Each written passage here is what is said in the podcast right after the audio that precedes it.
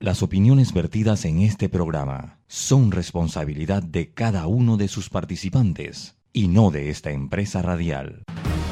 La información de un hecho se confirma con fuentes confiables y se contrasta con opiniones expertas. Investigar la verdad objetiva de un hecho necesita credibilidad y total libertad. Con entrevistas que impacten, un análisis que profundice y en medio de noticias, rumores y glosas, encontraremos la verdad. Presentamos a una voz contemple y un hombre que habla sin rodeos con Álvaro Alvarado por Omega Estéreo. Bienvenidos.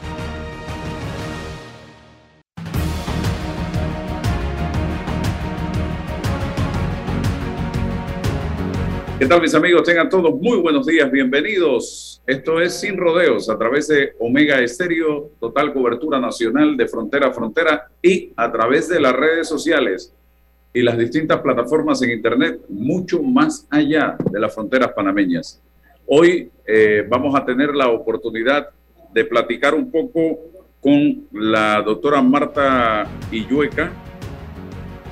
Eh, profesional de la medicina que le ha dado seguimiento a este tema del COVID desde sus inicios. Y precisamente queremos aprovechar esta oportunidad para ilustrar un poco a la población sobre este tema de las nuevas variantes que han venido surgiendo y si es motivo de alarma, de preocupación o simplemente de estar allí cuidándonos, siguiendo las recomendaciones. Doctora, buenos días. Una nueva variante eh, del COVID-19. Estamos hablando de Omicron. Primero que todo, ¿qué es una variante?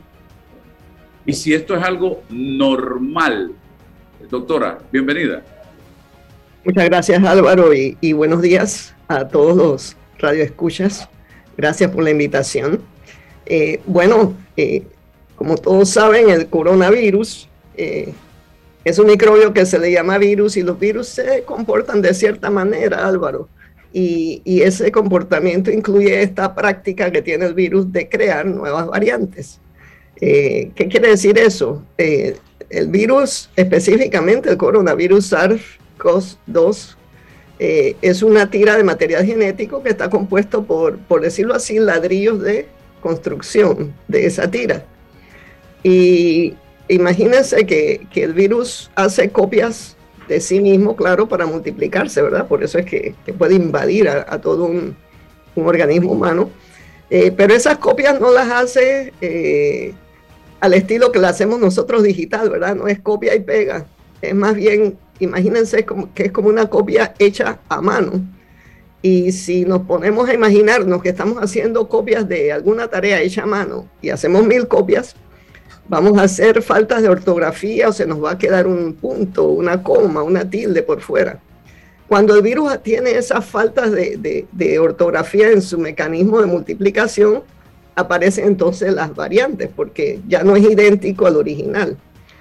Entonces, eh, ha habido muchísimas variantes, pero muchas pasan desapercibidas porque no cambian el sentido ni el comportamiento del virus. Ya cuando la variante empieza a comportarse diferente, cuando es más astuta, cuando se transmite más fácilmente, cuando se escapa de las vacunas o de los tratamientos, ya entonces empieza a llamar el interés de, los científicos. Entonces, debido a eso, pues la, Organización Mundial de la Salud eh, las clasifica como variantes de interés cuando tienen ese potencial de causar problemas.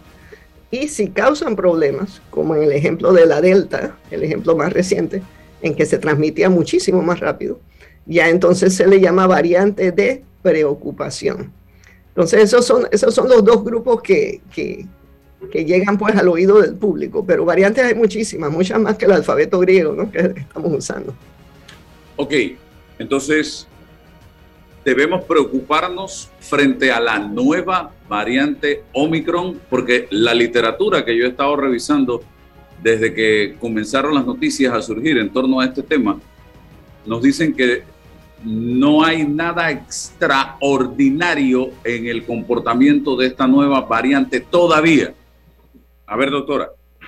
Sí, claro, para poder hablar de, de algo extraordinario, por ejemplo, si fuera una variante más letal que las anteriores, o si fuera una variante que, que, produce una enfermedad ya sea diferente o más complicada. Allí es el momento en que ya estamos viendo algo extraordinario y nos vamos a preocupar.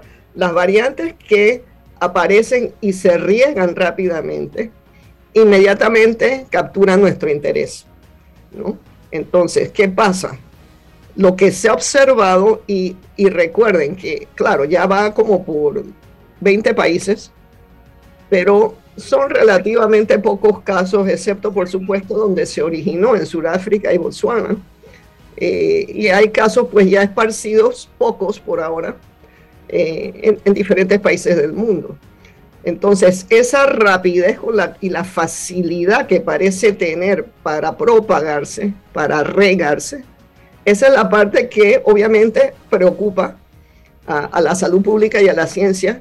Y entonces, como ya hemos aprendido muchísimas lecciones, ya llevamos más de un año aprendiendo sobre la COVID-19, entonces ya podemos ponernos en guardia un poquito más rápido y tomar las medidas que hay que tomar rápidamente. Entonces, es motivo de preocupación, es motivo de preocupación en el sentido de que parece tener la habilidad de regarse más rápido que la delta. Pero todavía eh, en el número de casos que se están viendo, que son, va por varias decenas y, quizás ahora más, pues cada día va cambiando, no hemos visto que se comporte clínicamente diferente, no hemos visto que tenga una mayor letalidad. El problema es que si tienes otro repunte por una variante nueva, aunque la letalidad esté por el 2% para redondear, está un poquito por debajo, pero para redondear. Mientras más casos, ese 2% se nos hace mayor y las personas que necesitan cuidados intensivos se hacen mayor y sobre todo tenemos entonces una, eh, un agravamiento de una epidemia que hasta ahora, desde que apareció la vacunación, afecta mayormente a los no vacunados y es importante, uno de los mensajes que quiero dar hoy, es que estas variantes surgen en los no vacunados. Los no vacunados son fábricas ambulantes de nuevas cepas. Así que esa, esa es una de las razones por las que insistimos en la importancia de la vacunación. Dos cosas. Concluyo entonces que hasta el momento los síntomas no son diferentes a los síntomas generados por Delta y por las otras variantes que han surgido, uno. Y segundo, el efecto de la vacuna se reduce frente a Omicron o todavía no podemos llegar a esa conclusión, porque también he escuchado que no se reduce realmente eh, según algunos expertos que han hablado del tema. Sí, eh, correcto. El primer punto es que el cuadro de síntomas parece ser similar, con una excepción, pero son pocos los casos y todavía no podemos generalizarla. La excepción es que aparentemente no afecta al olfato y al gusto tanto como eh, las anteriores. Y, esto, por supuesto, pues eh, va a ser motivo de confusión porque antes las personas se aprendían eso, oye, no puedo oler, no puedo, no siento el sabor de la comida, y eso servía de alerta, ¿no? Entonces, eso es algo que vamos a ir observando. Eh, el segundo punto es que en efecto hasta ahora las vacunas continúan siendo efectivas, pero tenemos que darle unas cuantas más semanas para ver el comportamiento de las curvas, ¿no? Pero eh, es importante resaltar que la cepa o, la nueva variante apareció en personas relativamente jóvenes eh, en Sudáfrica y Botswana y, y, la mayoría pues no vacunados. Ok, entonces las vacunas hasta el momento también siguen funcionando frente a Omicron, hasta el momento.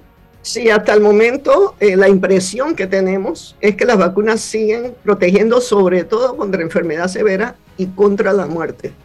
Eh, la habilidad de Omicron ahora mismo eh, es su habilidad de ser escurridizo y de transmitirse todavía mucho más rápidamente. Recuerden que la Delta se podía multiplicar casi mil veces más rápido que las anteriores. Bueno, la Omicron eh, se ha dicho, eh, y todo esto se está estudiando, que parece ser todavía muchísimas veces más rápida que la Delta. Entonces, pues, nuevamente vamos a ver qué pasa entre las próximas semanas. Pero las vacunas siguen protegiendo contra enfermedad severa, hospitalización y muerte. Doctora, buenos días. Siempre es un placer saludarla y, conversar con usted. Saluda César Ruilova. Cuando yo leo y escucho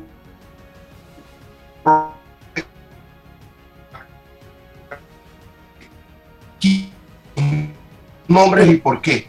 Sí, te voy a pedir que lo repitas, César, porque se interrumpió el sonido. Sí, salió entrecortado, eh, problemas con el internet. A ver.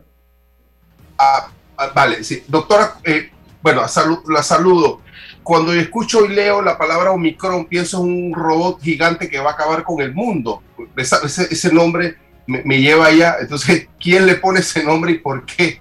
No sé si eso es tan básico, pero ese nombre me preocupa. Omicron viene un gigante y nos va a acabar. Pues. Sí, sí, sí. Bueno, eh, la base de los, de los nombres de las variantes eh, es el alfabeto griego. Así que pues vamos por la O y de ahí salió Omicron. Eh, debemos suavizar eso.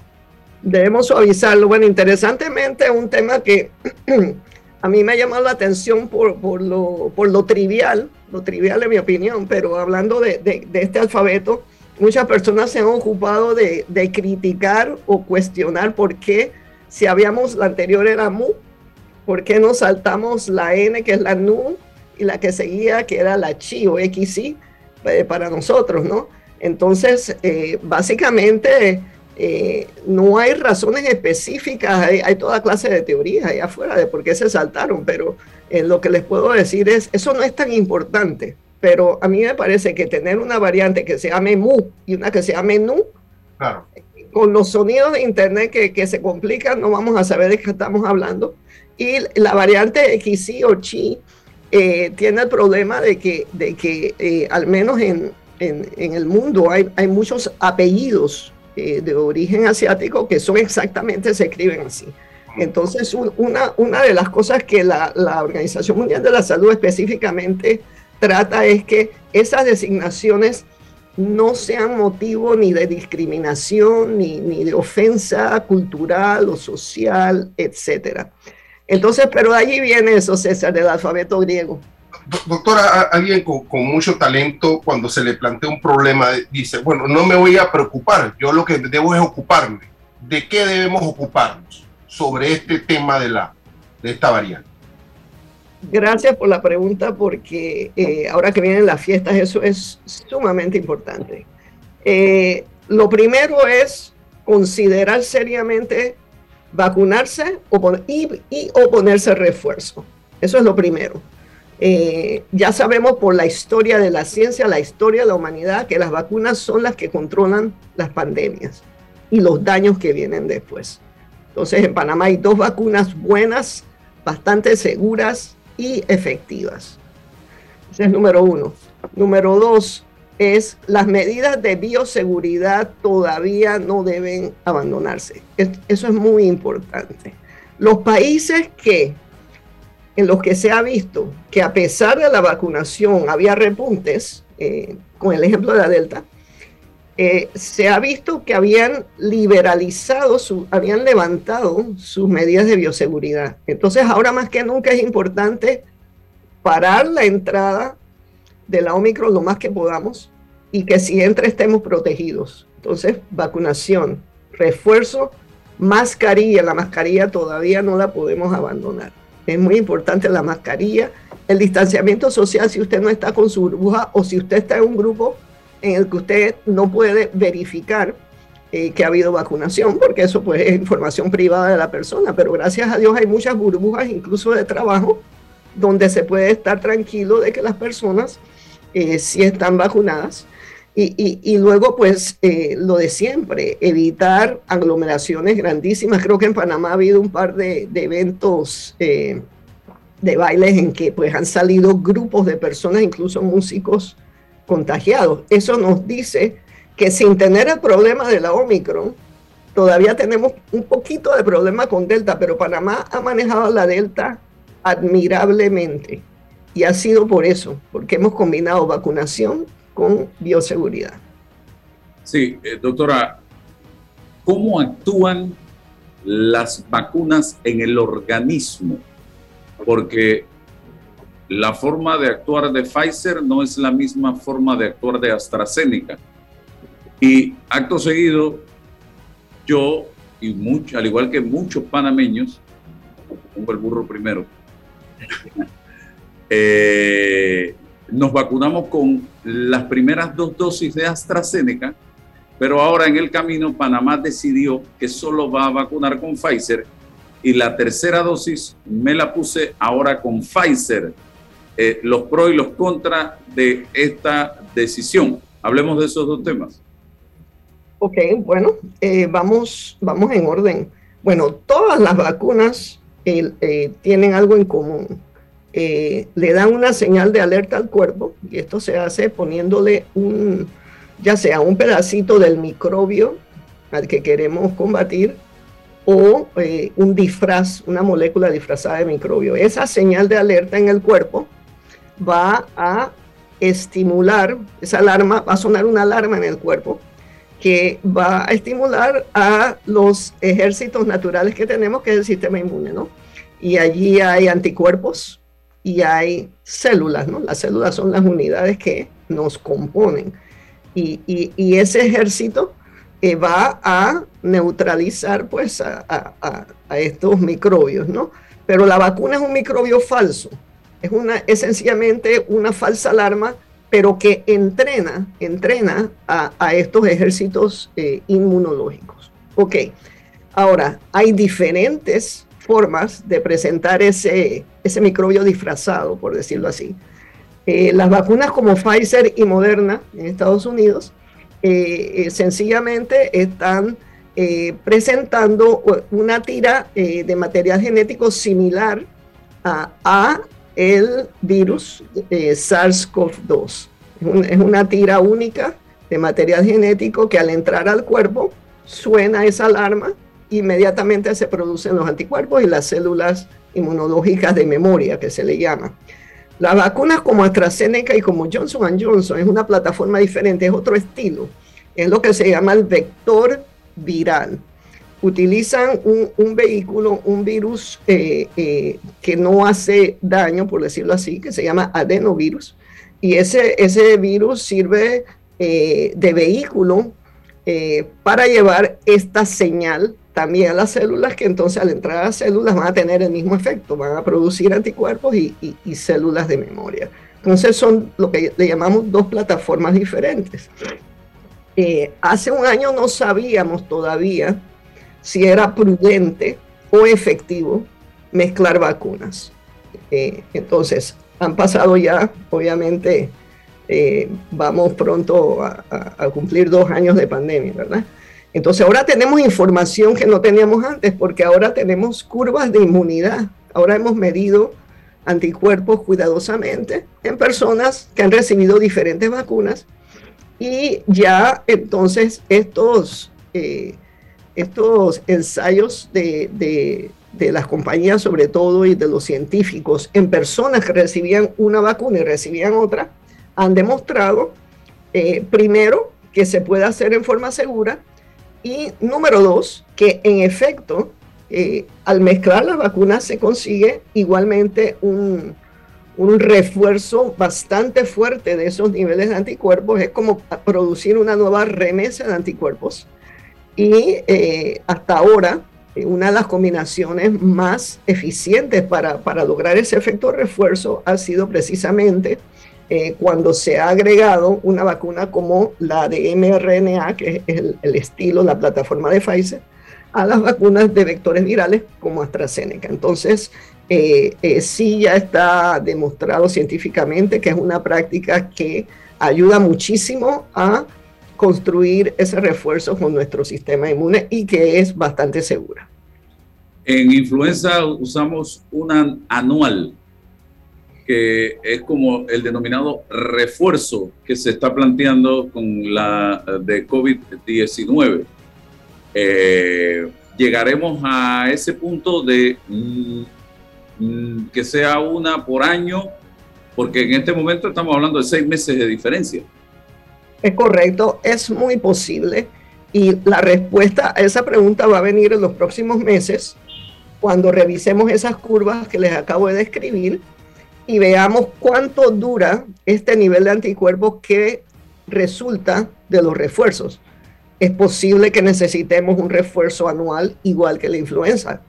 Es posible que necesitemos un refuerzo cada seis meses. Eso lo vamos a ir verificando en los próximos meses. Y si es necesario hacerlo, igual que lo hacemos con la influenza, lo haremos con la COVID. Lo importante es que podamos seguir protegiéndonos, ¿no? Pero esa, esa respuesta va a venir eh, en los próximos meses cuando ya tengamos un buen número de, de personas en el mundo en las cuales se haya demostrado una protección por tantos meses, ¿no? Ahora mismo sabemos que después de los cinco o seis meses, los anticuerpos empiezan a bajar. Pueblo chico, infierno grande, decía la abuela. Hoy, en Panamá, los opositores a la vacuna no pueden enterarse de que se muere alguien del corazón o de una hemorragia cerebral porque inmediatamente el culpable o la culpable de esa muerte es la vacuna. Eh, hay estudios relacionados con este tema a nivel internacional que eh, llamen la atención, doctora.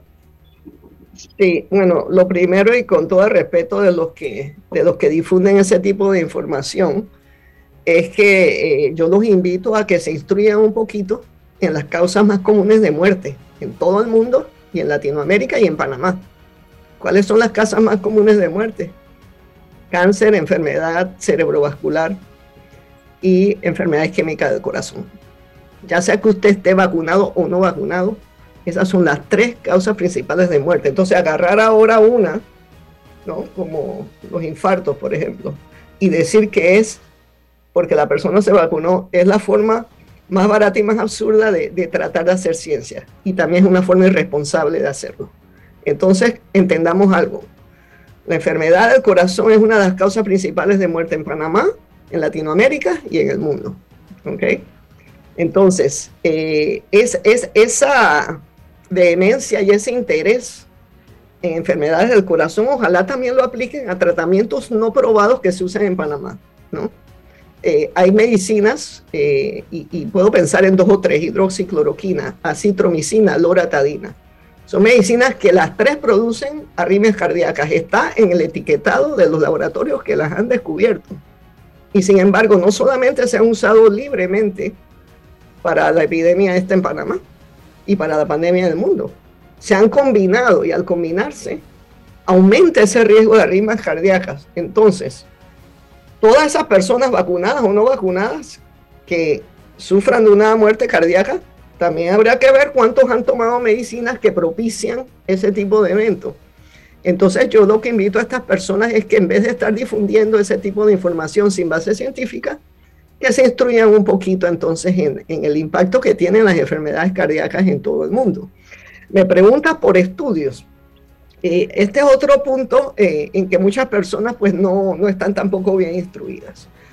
Cuando organismos regulatorios como la FDA en Estados Unidos, la Administración de Alimentos y Drogas, o la Agencia Europea de Medicamentos en Europa, para, para hablar de, de, los dos eh, organismos regulatorios principales de todo el mundo. Y también, por supuesto, está la Organización Mundial de la Salud que, que, que, que monitorea todo esto cuando se autoriza un medicamento o una vacuna, inmediatamente se disparan estos sistemas, estos bancos de datos que recogen todos los reportes que pueda haber en el mundo sobre los diferentes eh, efectos adversos. Y es gracias a ese sistema que ahora sabemos de ciertos efectos muy, muy raros que solamente se, pudieron detectar después de, eran tan raros que había que dar las vacunas a millones y millones de personas. Entonces aprendimos que las vacunas mRNA como Pfizer y Moderna hay que quedarse 15 minutos porque pueden producir anafilaxis en casos raros. Aprendimos que vacunas de vectores virales como Johnson Johnson y AstraZeneca, también en casos muy, muy raros, podían producir trombos. Y cuando digo raros, digo unos cuantos casos por un millón de personas. También aprendimos sobre el famoso síndrome de Guillain-Barré, que también se había conectado, por ejemplo, con Johnson Johnson. Son efectos rarísimos, pero que demuestran que estos sistemas de monitoreo trabajan. No ha habido ninguna señal en todos estos millones de personas de que haya un aumento de infartos, por ejemplo. Entonces, sí, tenemos, eh, hay que eh, entender lo que es la farmacovigilancia. Y la farmacovigilancia, gracias a Dios, es un sistema muy organizado y muy controlado, al menos eh, por estas dos agencias regulatorias que les he mencionado. Espero que eso los ayude un poquito, ¿no? Bien, yo le voy a hacer una pregunta a las personas, porque estoy viendo algunos comentarios en redes. ¿Cuándo fue la última vez que usted fue a hacerse un, chequeo general a un médico? Les hago la pregunta. ¿Y por qué se las hago? Porque hay gente que dice, se murió fulanito, pero él estaba sano. Él hasta hacía ejercicios. Yo le voy a decir algo. Decía la abuela, la procesión muchas veces va por dentro y no nos estamos dando cuenta de situaciones de salud que estamos enfrentando, pero que no nos damos a la tarea de ir a un profesional de la medicina anualmente a hacernos exámenes generales o cada cierto tiempo. Por ejemplo, este servidor, yo soy adicto a chequearme porque yo quiero vivir sano, quiero estar bien. En enero siempre trato, porque es, es mi mes de cumpleaños, de hacerme exámenes generales para ver cómo están las cosas. Y si algo no anda bien, inmediatamente tratarlo. Pero hay gente que lleva más el carro al taller a revisarse y a darle mantenimiento que a su cuerpo, al médico. Entonces, cuando sale algo, de repente, resulta que murió del corazón, la culpa es de la vacuna, porque él estaba sano. Señores, estamos alimentándonos correctamente, estamos haciendo una rutina de ejercicios, aunque sea eh, eh, cardio diariamente o tres o cuatro veces a la semana, Señores, aquí hay gente que se harta de bebidas llenas de azúcar, de bebidas llenas de cafeína. Aquí hay gente que toma batidos de todo tipo, pastillas de todo tipo para adelgazar, para sentir mejor, más energía, para hacer ejercicio, para mejorar el cuerpo, porque quiero estar, tener cuadrito, quiero tener six packs, quiero tener no sé qué. Y resulta que la culpa de que le dio un infarto a los 50, a los 40, a los 60 fue de la vacuna. Pero no miramos el para atrás de todo lo que ha sido nuestra vida durante un periodo largo de tiempo. Ni fuimos al médico a chequearnos, porque puede que hoy te dé un dolorcito en el pecho y tú digas, ah, eso fue un gas, o estoy lleno de gases. Puede que mañana te duela el brazo y tú digas, oh, estoy estresado, estoy cansado pero son señales que te está enviando el organismo de situaciones a las que te están enfrentando y te quedas callado y no dices nada ni vas al médico. Entonces la culpa de lo que te da es precisamente de la vacuna. Y sin hablar de que te hartas de licor muchas veces o de cigarrillo y la culpa es de la vacuna y no de tu estilo de vida y de que no fuiste a buscar eh, hacerte exámenes eh, rutinarios ante el médico. Una prueba que hay que hacerse también de manera periódica cuando sobrepasamos los 40 años de próstata, también la colonoscopía. Son cosas que los médicos recomiendan y que nosotros, por descuido, no lo hacemos. Y cuando revienta, entonces ya a veces es muy tarde. Doctora.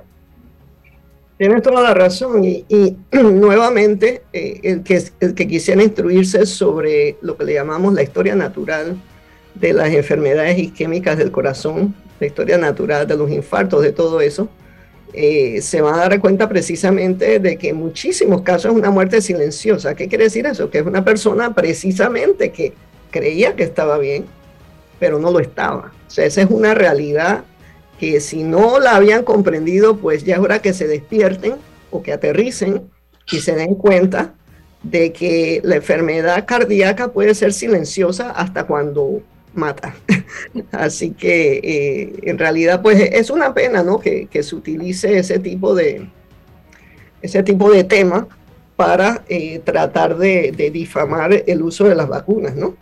Eh, las vacunas a través de la historia han salvado a la humanidad. ¿no? Los ejemplos que siempre cito son, por ejemplo, la viruela, que era una enfermedad que mató millones, millones y millones de personas. El polio, que dejó a niños paralíticos niños, niños chiquititos paralíticos, sin poder caminar para el resto de su vida.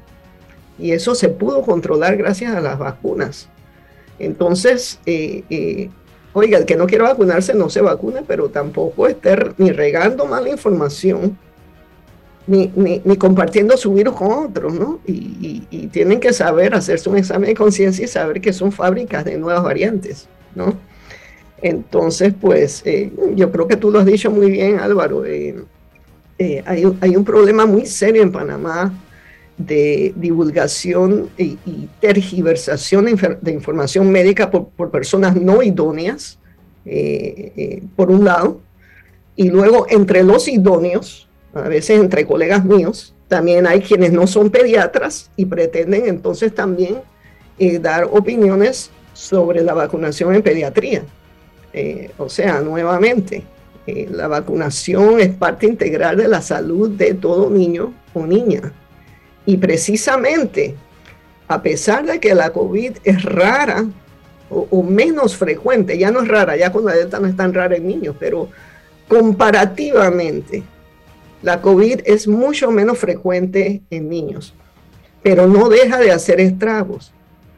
Váyanse a su Google, que es la enciclopedia ¿no? de, de, las personas eh, eh, curiosas por la medicina y busquen lo que es el síndrome inflamatorio multisistémico en niños. Es un síndrome que, es gravísimo y que resulta después de una infección que parecía leve o moderada en niños. Y, a las dos o seis semanas, estos niños pueden caer en cuidados intensivos con falla cardíaca, con colapso, eh, con shock. Y, precisamente es la edad escolar, esa edad de, 5 a, 12 años, que gracias a Dios ya hay una vacuna, la de Pfizer, autorizada en esa edad. Eh, eh, eh, el COVID, cuando ataca a los niños, se, centra mucho precisamente en esa edad. Esa es la edad más importante para vacunarse, gracias a Dios ya, ya desde los 12 años. Entonces es importante no confundir la protección que da la vacuna contra los estragos de la COVID, no confundirlo con estos efectos adversos que se los he mencionado, que son muy raros y muy infrecuentes, ¿no? Eh, en personas jóvenes se ha hablado, eh, lo voy a mencionar eh, para que quede claro, en varones jóvenes, usualmente menos de 40 años y podrían ser adolescentes, se ha hablado de que las vacunas mRNA como Moderna y Pfizer pueden causar un tipo de inflamación pasajera y autolimitada de la cubierta del corazón, por ejemplo, del músculo del corazón. Eh, es autolimitado, es rarísimo, es rarísimo, se eh, tiende a resolverse solo, eh, usualmente con descanso, y, y, ya sabemos que lo detectamos la primera semana después de la segunda vacuna. no se ha visto realmente en menores de 12 años, no se ha visto tanto en mujeres. Entonces tenemos, tenemos la, vacuna de coronavirus parece muy democrática. A las mujeres eh, le, ha causado en casos muy raros, muy frecuentes, estos trombos, por ejemplo, no ha favorecido a las mujeres. Esta parte de la, de la miocarditis parece eh, favorecer a, varones jóvenes, ¿no? Entonces, todavía se está estudiando si hay algún efecto hormonal, ¿no? Eh, en los varones jóvenes. Pero lo que les quiero decir es que conocemos cuáles son los efectos raros y que podrían ser de cuidado. Entonces, vamos a mirar ahora el hecho de que la mayoría de los efectos de las vacunas son efectos locales en el brazo, eh, quizás síntomas como de un trancazo, ¿verdad? Porque a veces las vacunas al producir esa respuesta inmune simulan una versión leve de la enfermedad que queremos evitar. Entonces hay personas que de pronto pueden estar tumbadas uno o dos días por la vacuna, pero es porque su sistema inmune que está reaccionando ya está listo para combatir la infección de verdad si la persona estuviera expuesta. Así que esta es una ciencia que no es fácil de entenderla y, ojalá las personas que no tienen conocimiento médico se abstengan un poquito de, de, estar dando todo tipo de recomendaciones y, de guías y directrices. O sea, eso no, no, es correcto. Y los que no son pediatras, respeten, que nos respeten a los pediatras, que somos los que manejamos la vacunación en niños, ¿no? Para comenzar. Y también los que hemos hecho trabajo farmacéutico, que conocemos todos estos puntos de farmacovigilancia que se hace a nivel mundial con el desarrollo de estos productos. Doctora, precisamente sobre la vacuna de los niños, entendemos acá que em, ya se autorizó de la Pfizer una vacuna para niños de 5 a 12 años, que en Estados Unidos quizás hay más de 3 millones de niños ya vacunados, pero a nivel de Panamá estamos esperando un poco lo que está ocurriendo allá y no sé si en otros países, esa data para tomar la decisión. Em, con esta variante de Omicron, ¿esto cómo queda? Eh, tendríamos que esperar la llegada de Omicron a, estos lugares donde se autorizaron las vacunas de niños. Eh, ayúdenos a entender este tema para Panamá. Sí, bueno, eh, primariamente eh, la vacuna por, por debajo de los 12 años es una dosis más baja, es un tercio de la dosis de adulto, y es una preparación específica, o sea, la, la misma sustancia que se va a inyectar se diseña específicamente para ser medida de acuerdo a la edad. Entonces, número uno, eh, según yo tengo conocimiento, todavía no ha llegado esa preparación a Panamá. Entonces, parte de la espera es sencillamente el tiempo que va a tomar traerla a Panamá. Al menos mm, si ha llegado, no me he enterado. Tengo entendido que todavía no ha llegado. Eh, esa es parte de la espera. Pero en esa espera, claro que tenemos esa ventaja de ver qué está pasando. En Estados Unidos ya se ha administrado a más de un millón de niños y, les ha ido muy, muy bien. Así que en realidad el panorama del perfil de seguridad hasta ahora eh, se ve muy, muy seguro, ¿no? Así que yo creo que podemos estar tranquilos y, es importante entender que la vacuna, la preparación de adultos no se debe dar a los niños, no se debe dar. En muchas razones, pero recuerden que esta es, es una sustancia que se mezcla, que se diluye, y, las autoridades eh, que la han aprobado, que son FDA y EMA, Estados Unidos y Europa, eh, eh, lo han dicho muy claramente, no, no, debe usarse la preparación de adultos. Entonces hay más de una razón por la que, por la que está tomando este tiempito, pero viene lo que espera. Ah, ah, creo que tenemos casi 80%, 70 y pico por ciento de vacunados. ¿Qué, qué, qué más hacer? ¿Cómo, ¿Cómo, crear cosas para, para, vacunar a nuestra gente, creatividad, ayúdenos para, para, para, motivar a los que no. Hay unos que por supuesto que nadie nos va a convencer, ¿no? Pero ¿qué, qué podemos, qué más podemos hacer? Bueno, los indecisos sencillamente es, es entender la diferencia entre vacuna y enfermedad. los estragos de la enfermedad son miles veces más graves de lo que podría causar una vacuna. ¿No? Eh, hace, hace unos meses eh, se había calculado que eh, la posibilidad de muerte por una, por una vacuna contra la COVID estaba muy por debajo del 1%. O sea, se hablaba por allá por el punto 018%, algo así, no tengo el número enfrente mío. Y cuando se compara eso con la letalidad de la COVID, que es 1.8% más o menos, estamos hablando de una diferencia de un factor de mil de mil. Entonces, eh, eh, tenemos que tener esa, esa visión y tenerle miedo es al virus, porque el virus, los que se recuperan, y es un número significativo que se recupera, ¿eh? pero quedan con unas secuelas que vamos a terminar con una sociedad pues debilitada. más de un tercio de las personas que tuvieron COVID quedan con, con daño al corazón. Eh, muchos quedan con, problemas mentales, neurológicos, fatiga crónica, fatiga crónica. Eh, eh, entonces, tenerle miedo a la vacuna es absurdo cuando el monstruo que estamos tratando de, contener con la vacuna es muchísimo más peligroso, más dañino y más mortal. O sea, ese mensaje para los indecisos, las personas que, que, son contra vacuna o antivacuna, ese es un tema diferente, esa es una mentalidad y con la mentalidad uno no puede hacer mucho. Uno tiene que, que centrarse con las personas indecisas que, están siendo tiradas en diferentes direcciones por la desinformación, ¿no? Y por la información científica. Entonces, tratar de ayudar con qué? Con educación, con mensajes. Eh, eh, ir a las comunidades a enseñar qué quiere decir una vacuna, cómo trabaja, cuál es la seguridad y seguir instruyendo a las personas sobre los peligros de la COVID. Eso va a haber que repetirlo, César y Álvaro, constantemente y luego recordarle a las personas que tienen que ver a quién están escuchando. Eh, para seguir el ejemplo que dio Álvaro eh, sobre personas que no saben siquiera si tienen enfermedad del corazón. Oiga, si usted supiera que usted tiene una enfermedad del corazón y que ni Dios lo permita, usted va a necesitar una operación de corazón abierto, oiga, ¿usted a quién va a ir? Usted va a ir a un cirujano especializado en la operación del corazón. Usted no va a ir ni a un médico general y, mucho menos a una persona que no es médico. Entonces, aquí estamos hablando de algo similar porque es algo de vida o muerte, que es la COVID. Entonces, busque la información con las personas que se han especializado en eso, con los que hacen ciencia.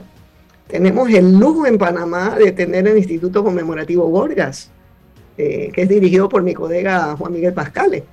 Eh, allí se detectó el primer caso de COVID con secuencia y, con nombre y con linaje en menos de dos semanas, creo que fueron diez días o menos. Ese tipo de ciencia es la ciencia más avanzada que hay y la tenemos ahí en Panamá. Entonces, ¿qué te puedo decir?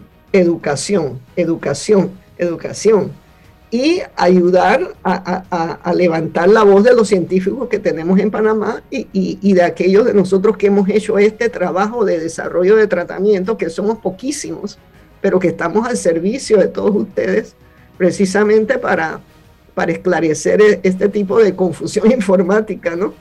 que, que hay no solo en Panamá, eso es en todo el mundo.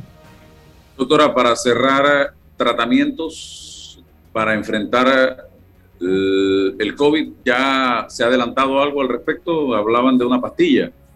Sí, se ha adelantado. Eh, hay, hay, dos tratamientos. Eh, el que está más adelantado precisamente fue eh, revisado acá en, Estados Unidos por la FDA hace un par de días, que es, es el molnupiravir. Molnupiravir, que es de, de, la casa de la casa Merck.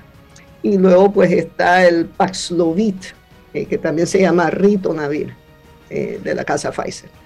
Eh, son tratamientos orales que hay que darlos temprano. El, que fue discutido ayer, el monupiravir, tiene un efecto moderado, ¿ah? no dramático.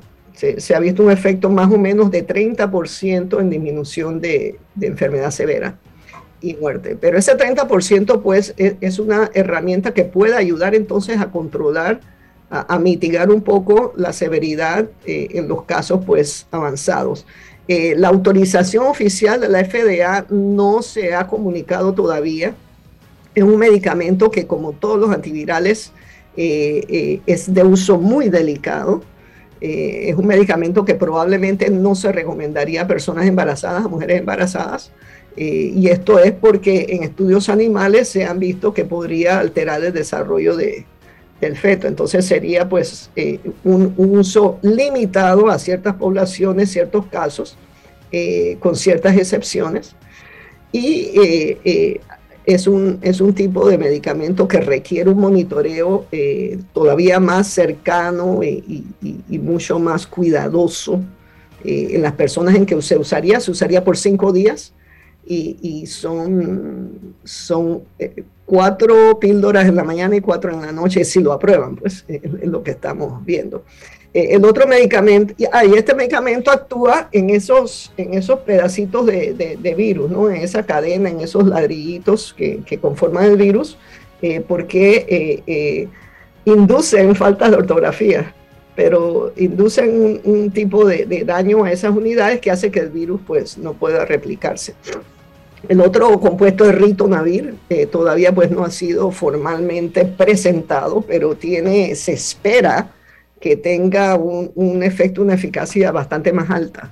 Eh, se habla de por ahí cerca de, para, para reducir hospitalización eh, y muerte, se está hablando de más del 80%, hasta se ha citado eh, 90%, pero bueno, vamos a ver cuando salga esa data oficialmente y ya podamos entonces ver eso. Entonces sí, ya el, el panorama de tratamiento está, está reforzándose, así que pues podemos tener esperanza de que, de que vamos a tener más herramientas, pero es importante, estos tratamientos no sustituyen a la vacunación, no paran al virus y no paran las, las consecuencias a largo plazo que se ven incluso en esos pacientes eh, que no llegan a los estadios avanzados. ¿no? Entonces es importante saber que todavía no, no tenemos algo que, que, revierta totalmente el virus y, y, que no nos tengamos que preocupar. Hay que continuar apoyando la vacunación.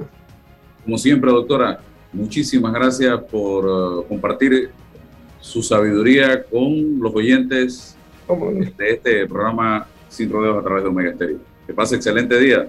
Igualmente, gracias por la invitación. Gracias a los dos y saludos para Gracias. Bien, seguimos acá. Eh, señora, una publicación del el World Energy Trade. Eh, dice que las 10 mayores minas del mundo por tonelada de mineral extraído.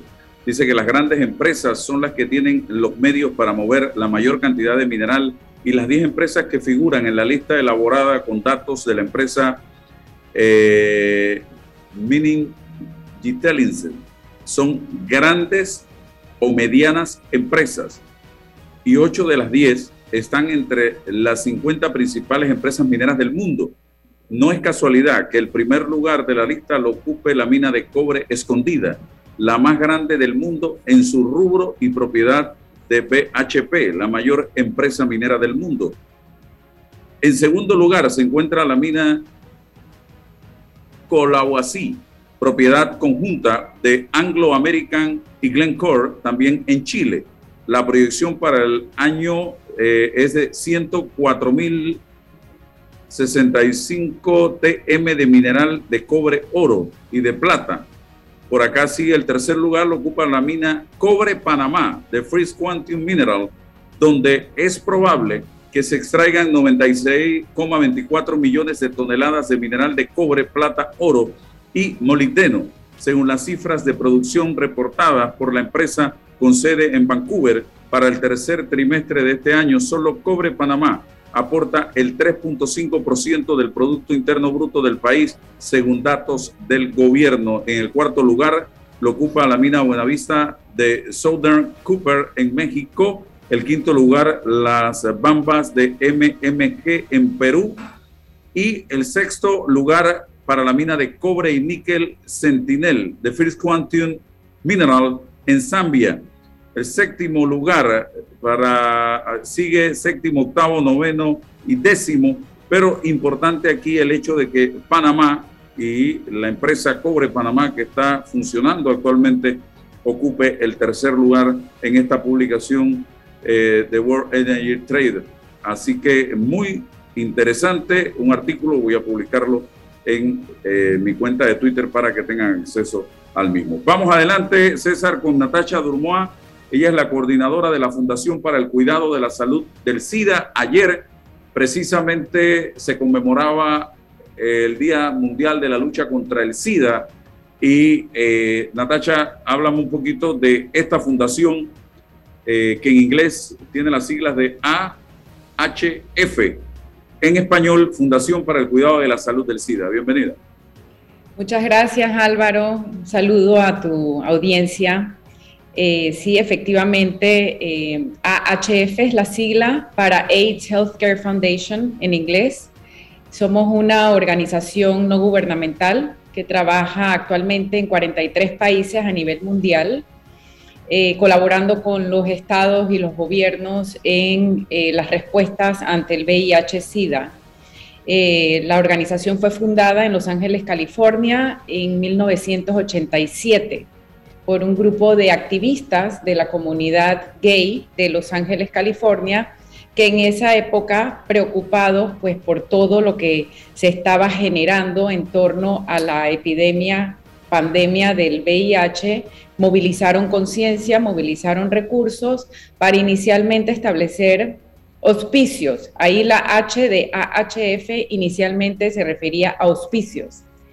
Ya eventualmente con el desarrollo tecnológico de medicamentos, tratamiento efectivo, la organización cambia su enfoque a AIDS Healthcare Foundation. Entonces, hoy día, pues trabajamos en todo lo que es prevención, diagnóstico, atención y tratamiento del VIH-Sida. Ok, importante el día de ayer, que se celebra y la diferencia entre VIH y el SIDA, porque se habla de los dos, pero ¿cuál es la diferencia? Claro, eh, primero comentarte sobre la conmemoración del primero de diciembre que se viene celebrando desde 1988 el Día Mundial del SIDA, Día Mundial de la Lucha contra el SIDA, Día Mundial de la Respuesta al SIDA, se le llama de diferentes maneras, eh, pero definitivamente es una oportunidad para reflexionar, para conmemorar, eh, para recordar a todas las personas que han perdido la vida a causa del SIDA o de enfermedades relacionadas con el SIDA. Así que es una fecha muy importante. Ayer, eh, si quieres más adelante, te comento un poco lo, que estuvimos haciendo eh, eh, como respuesta nacional en el Ministerio de Salud y luego en la Plaza 5 de Mayo ya con una actividad más dirigida hacia el público, ¿no? Em, y tu pregunta respecto a la diferencia entre VIH y SIDA. VIH es el virus de inmunodeficiencia humana. Es el virus que una vez que una persona lo contrae, empieza pues a actuar en el organismo y a debilitar el sistema inmunológico. Eso lo que eh, facilita es que infecciones oportunistas como la TB, algunos tipos de cáncer, eh, neumonías, eh, ataquen el organismo y empiecen a desarrollar un conjunto de síntomas o el síndrome de inmunodeficiencia adquirida, que es SIDA. Entonces, si lo comparamos un poco con el COVID ahora, el VIH sería el SARS-CoV-2 o el coronavirus y el SIDA vendría a ser la COVID-19. Ok, ¿cómo se transmite y cómo no se transmite? Muy importante, porque eh, realmente todavía existe mucho tabú, mucho miedo en torno al VIH-Sida, precisamente por la desinformación de las vías de transmisión. Las vías de transmisión básicamente son eh, semen, fluidos vaginales o anales, leche materna y sangre. Por ende, las, prácticas eh, o comportamientos de riesgo son las relaciones sexuales sin protección, eh, accidentes con eh, objetos punzocortantes o en el caso de las personas que usan drogas intravenosas, el compartir jeringas mm, contaminadas y de la madre al feto o a su hijo durante el embarazo, el parto o incluso durante la lactancia materna. Es decir, y la principal eh, vía es las relaciones sexuales. Entonces, por eso ahí nosotros hacemos mucho énfasis en todo lo que es eh, la prevención y la protección con el uso de preservativos. Así que el, preservativo es seguro 100%? No, 100%, nada es seguro 100% en esta vida, pero es entre 98 y 99% efectivo contra el, eh, las infecciones de transmisión sexual, incluyendo el VIH.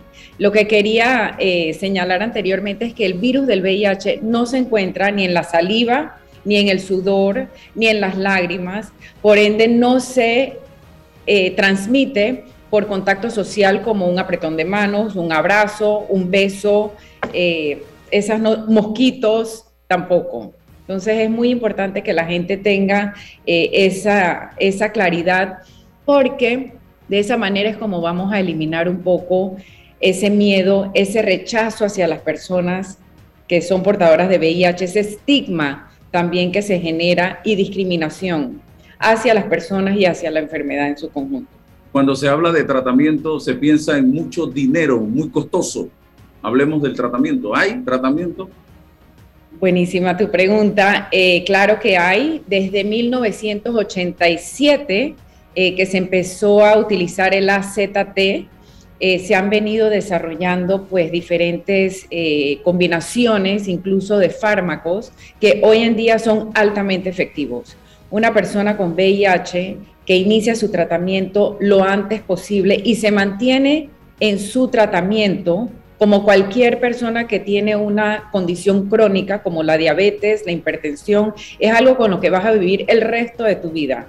El virus, el VIH no tiene cura, pero tiene tratamiento. Entonces, el mensaje es, hágase la prueba para que entre en tratamiento lo antes posible, logre bajar esa carga viral en su organismo hay, no hay casos, es muy común ya hoy en día que en, unos cuantos meses, dos, tres meses, las personas que se adhieren a su tratamiento se tornan indetectables. Es decir, que su carga viral incluso es indetectable. Esto no significa que se ha liberado del virus en su organismo, pero sí es indetectable. Y al ser indetectable, es intransmisible. Entonces, de allí también que el tratamiento se convierte en una estrategia, una herramienta para controlar la epidemia, la pandemia del VIH, porque cortas el ciclo de transmisión. Natacha, buenos días. Eh, te saluda César Relova. Una sola pregunta. ¿Por qué no hemos sido capaces de descubrir una vacuna contra el VIH-Sida? Sí, eh, esa pregunta y últimamente se ha estado hablando mucho de eso. Es interesante porque con el, eh, VIH-Sida llevamos eh, conviviendo ya 40 años. Y si bien se ha invertido muchos recursos tanto en una cura como en una vacuna y tratamiento, el virus presenta algunas dificultades. lo que pasa es que el virus hay varios tipos del virus y por ende hay varios genotipos y cepas. Eh, es un virus también que muta. Entonces hay diferencias también entre regiones.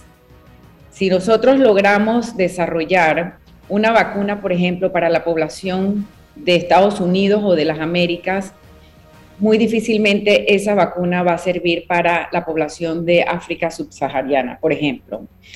Lo que sí sabemos hoy en día es que todo el desarrollo que se ha venido haciendo para una vacuna del VIH sirvió para el desarrollo de la vacuna de, la COVID. Y se piensa que la vacuna de la COVID va a potenciar o va a agilizar el desarrollo de una vacuna para el VIH. Así que hay ahora mismo unos dos estudios que están pues en, etapa de, de confirmación de su efectividad, todavía están en etapa clínica, pero se sigue trabajando, se sigue invirtiendo. Lo otro también es que la inversión eh, que se hizo o que se ha hecho con el desarrollo de la vacuna del VIH puede no haber sido suficiente o la que se hizo para una vacuna contra la COVID.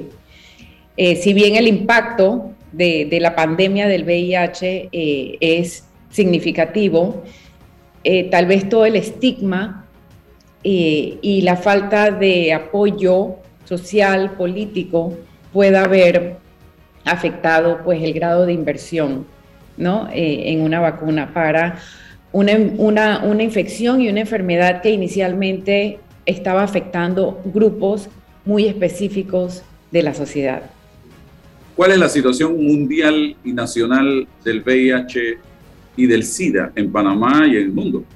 Sí, tengo aquí algunas estadísticas que les voy a compartir. Son estadísticas que arroja ONUCIDA, que es la Agencia de Naciones eh, Unidas para el VIH. Ellos recogen información de los países anualmente.